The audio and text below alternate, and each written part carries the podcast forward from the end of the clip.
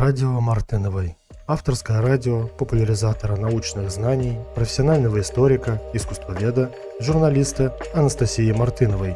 Тщательно работая с источниками, мы рассказываем вам о самом интересном из мира науки, технологий, искусства и культуры, делая ставку на профессионализм и уникальный контент.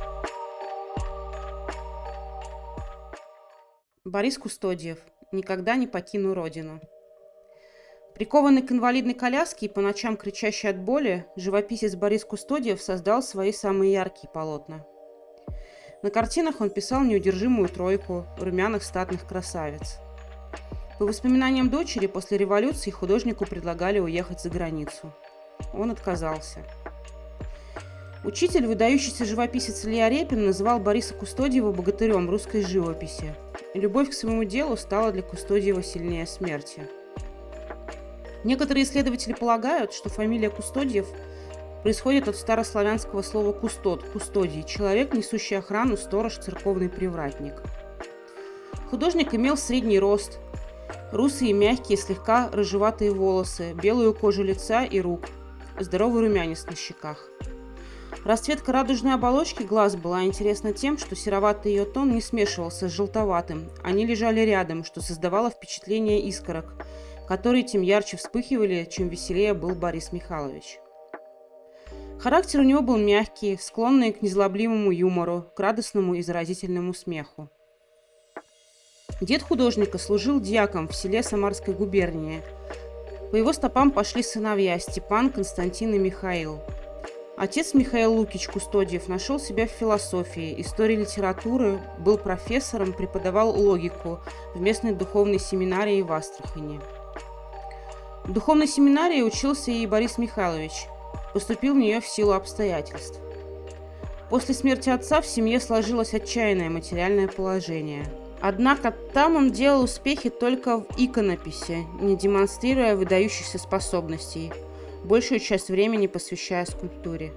Окончив в 1903 году золотой медалью учебный курс Высшего художественного училища при Императорской академии художеств, снискав широкую известность как портретист, а самая знаменитая его работа «Портрет оперного певца Шаляпина» Кустодиев выбирает для конкурсной работы жанровую композицию на базаре. Именно за нее он получает звание художника и право на годовую пенсионерскую поездку за границу и по России. Он путешествует по Германии, Италии, Испании, изучая работы старых мастеров, и через полгода возвращается на родину – Работает в Костромской губернии над сериями картин «Ярмарки» и «Деревенские праздники». Только неимоверная любовь к России могла одарить художника такой аппетитную сочностью краски в неутомимом его изображении русских людей, говорил Федор Шаляпин. Будучи сам могучим, оперный певец Федор Шаляпин восхищался великим духом Кустодиева, навещал его в Петрограде. Там они пели песни, вместе вспоминали родную Волгу. В 1909 году у Кустодиева появились первые признаки опухоли спинного мозга. В 1911 году художник уехал в Швейцарию. Тяжелые признаки болезни спины заставили его согласиться провести несколько месяцев в частной клинике горного курорта.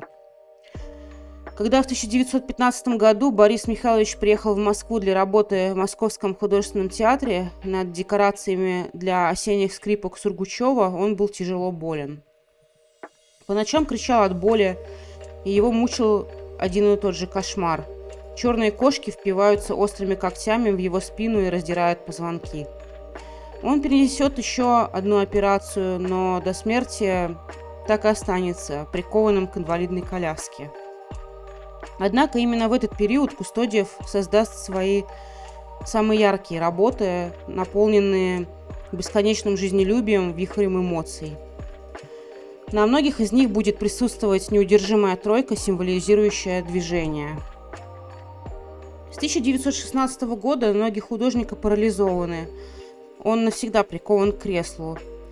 Для того, чтобы жить, Кустодиеву нужно было работать. Это была его форма жизни. В течение полугода после операции художнику не разрешали писать, но он украдкой от врачей рисовал. Страстно хотел работать и, наконец, сказал докторам – если не позволите мне писать, я умру. Пришлось разрешить. Большое полотно Масленицы, пронизанное светом, безудержным счастьем и весельем, Кустодиев пишет после операции. Картина экспонировалась на выставке «Мир искусства» осенью 1916 года. Посетил вернисаж и хирург Стукей, которого работа потрясла до глубины души. Откуда в этом прикованном креслу человеке такая жажда жизни? Откуда такой праздник? Откуда эта невероятная сила творчества? Может, его искусство – это его лучшее лекарство? В композиционном построении полотна центральное место отводится мчащейся тройке. Здесь же и кулачные бои, балаганы и народные гуляния. Продолжая впоследствии эту тему, Кустодиев создает еще две колоритные работы 1919 и 1920 году. В 1917 году в комиссии Академии художеств по приобретению художественных произведений происходит конфликт по поводу покупки картин Кустодиева «Масленица». Член комиссии Бергольд заявляет, что она должна покупать картины, а не лупки. Однако Кустодиева не сломили непрекращающиеся нападки коллег. Футуристы ругали за нерешительность и нежелание перерезать пуповину, которая связывала его с Ильей Репиным, Декаденты определяли его работы как безнадежно ортографические. Критики вспоминали лубочность полотен мастера. Художник до последних дней продолжал воспевать то, что было дорого его сердцу. По словам самого Кустодиева, любовь к жизни, радость и бодрость, любовь ко всему русскому были единственным сюжетом картин. 1917 год Борис Кустодиев встретил восторженно, но вскоре разуверился в большевиках. Художник остался на родине и продолжал работать, невзирая на прогрессирующую болезнь. Из воспоминаний дочери Ирины Кустодиевой. Мы с братом помним, что вскоре после Октябрьской революции папа получил предложение Реввоенсовета нарисовать эскиз формы для красноармейцев. Он сделал несколько вариантов, выдвинув, в частности, идею шлема, подражающего старинному русскому. Эскизы были отосланы в Москву, но ответа он не получил. А когда красноармейцы начали ходить в шлемах, папа говорил, ведь это моя идея, но кто-то ее использовал, а я остался ни при чем. По сообщению искусствоведа Анастасии Мартыновой, в Выборгском санатории Конкола Кустодиев провел с мая по август 1917 года, где создал ряд работ. Портреты Гробовской, Лопатиной, Сувориной, Аниты Будингов, картину на мосту и одноименную зарисовку пейзажи Конкола, Финляндия, лесное озеро в Конкола – в мае 2018 года искусствовед Мартынова выявила и атрибутировала еще одну выборскую работу художника «Этюд Конкола. Бывшее имение Бузенков», а, а также отнесла к выборским натюрморт «Финский букет» 1917 года, вечерний пейзаж 17 года и пейзаж цветочной клумбы того же года. По воспоминаниям сына Кирилла, в Петроград художник вынужденно возвращался в собачьем вагоне. За кресло было заплачено как за багаж – на протяжении четырех часов дороги Кустодиев рисовал собак, зацепленных крючками к стенам вагона. А, пуделя, бульдога, терьера и охотничьих. Современный же поселок Красный Холм, в котором располагался санаторий, до 1948 года имел название Конкола. И именно там, незадолго до начала Первой мировой войны, выборгский архитектор класс Аксель Гюльден построил здание для санатория – в сентябре 1911 года там отдыхали известные люди. Поэт Осип Пундельштам, он называл Конкола богом заброшенным уголком Финляндии, адвокат Кони, литературный критик Бочиновский. О Выборге в творчестве Кустодиева ранее мы подробно рассказывали в подкастах Радио России Санкт-Петербург.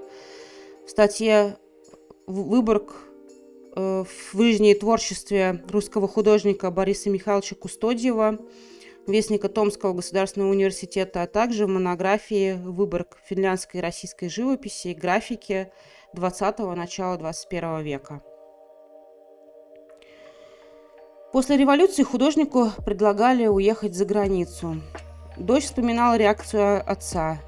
В 1924 году покинули Ленинград Добужинские. Сомов поехал за границу сопровождать нашу выставку и не возвратился. Предложили и Кустодиеву уехать. Папа даже побледнел от возмущения. Я русский, и как бы трудно нам всем сейчас здесь ни было, я никогда не покину свою родину. Не помню, кто был этот предлагавший, но руки ему папа уже больше не подал и долго волновался, вспоминая этот разговор. Последние два года у него почти совсем высохла кисть правой руки, он не мог уже работать без муштабеля. Как-то он показал мне руку. Смотри, как запали мускулы, совсем высохло. Сколько невыразимой муки было в этих словах, и сколько мужества и терпения. Но и в эти трудные годы он стойко и мужественно переносил лишения. Нехватку во всем, холод и, несмотря на болезнь, работал ежедневно, ежечасно, создавая картины для народа, для всех, как он любил говорить. В 1920 году Кустодиев создает по заказу Бродского серию «Русь» – 26 акварелей, рассказывающих в деталях о жизни людей.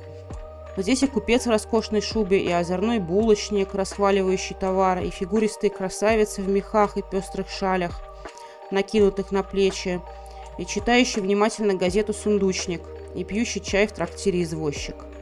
Мягкая степенность, достоинство женских образов, воспетые Венециановым, характеризуют кустодиевских женщин. Они статные девы. В 1923 году в петербургском издательстве «Аквилон» вышла книга «Русь» с оригинальными рисунками пером, заставками и 20 одной фототипии с кустодиевских акварелей с текстом Евгения Замятина про город Кустодиев. 26 мая 1927 года в 11 часов вечера Борис Михайлович Кустодиев скончался. Ему было 49 лет. Незадолго до смерти он просит посадить на его могиле березу и не ставить надгробную плиту. 1920-е годы молодые критики назвали Кустодиева последним певцом купеческо-кулацкой среды. Но до последнего вздоха художник воспевал то, что было очень дорого его сердцу. Только три русских живописца разместили свои прижизненные автопортреты в знаменитой итальянской галерее Уфицы. Арест Кипренский, Иван Айвазовский и Борис Кустодиев. В 1910 году к Борису Кустодиеву обратился министр народного просвещения Италии Луиджи Кридара – мы желаем пополнить нашу галерею произведением ныне живущего большого художника.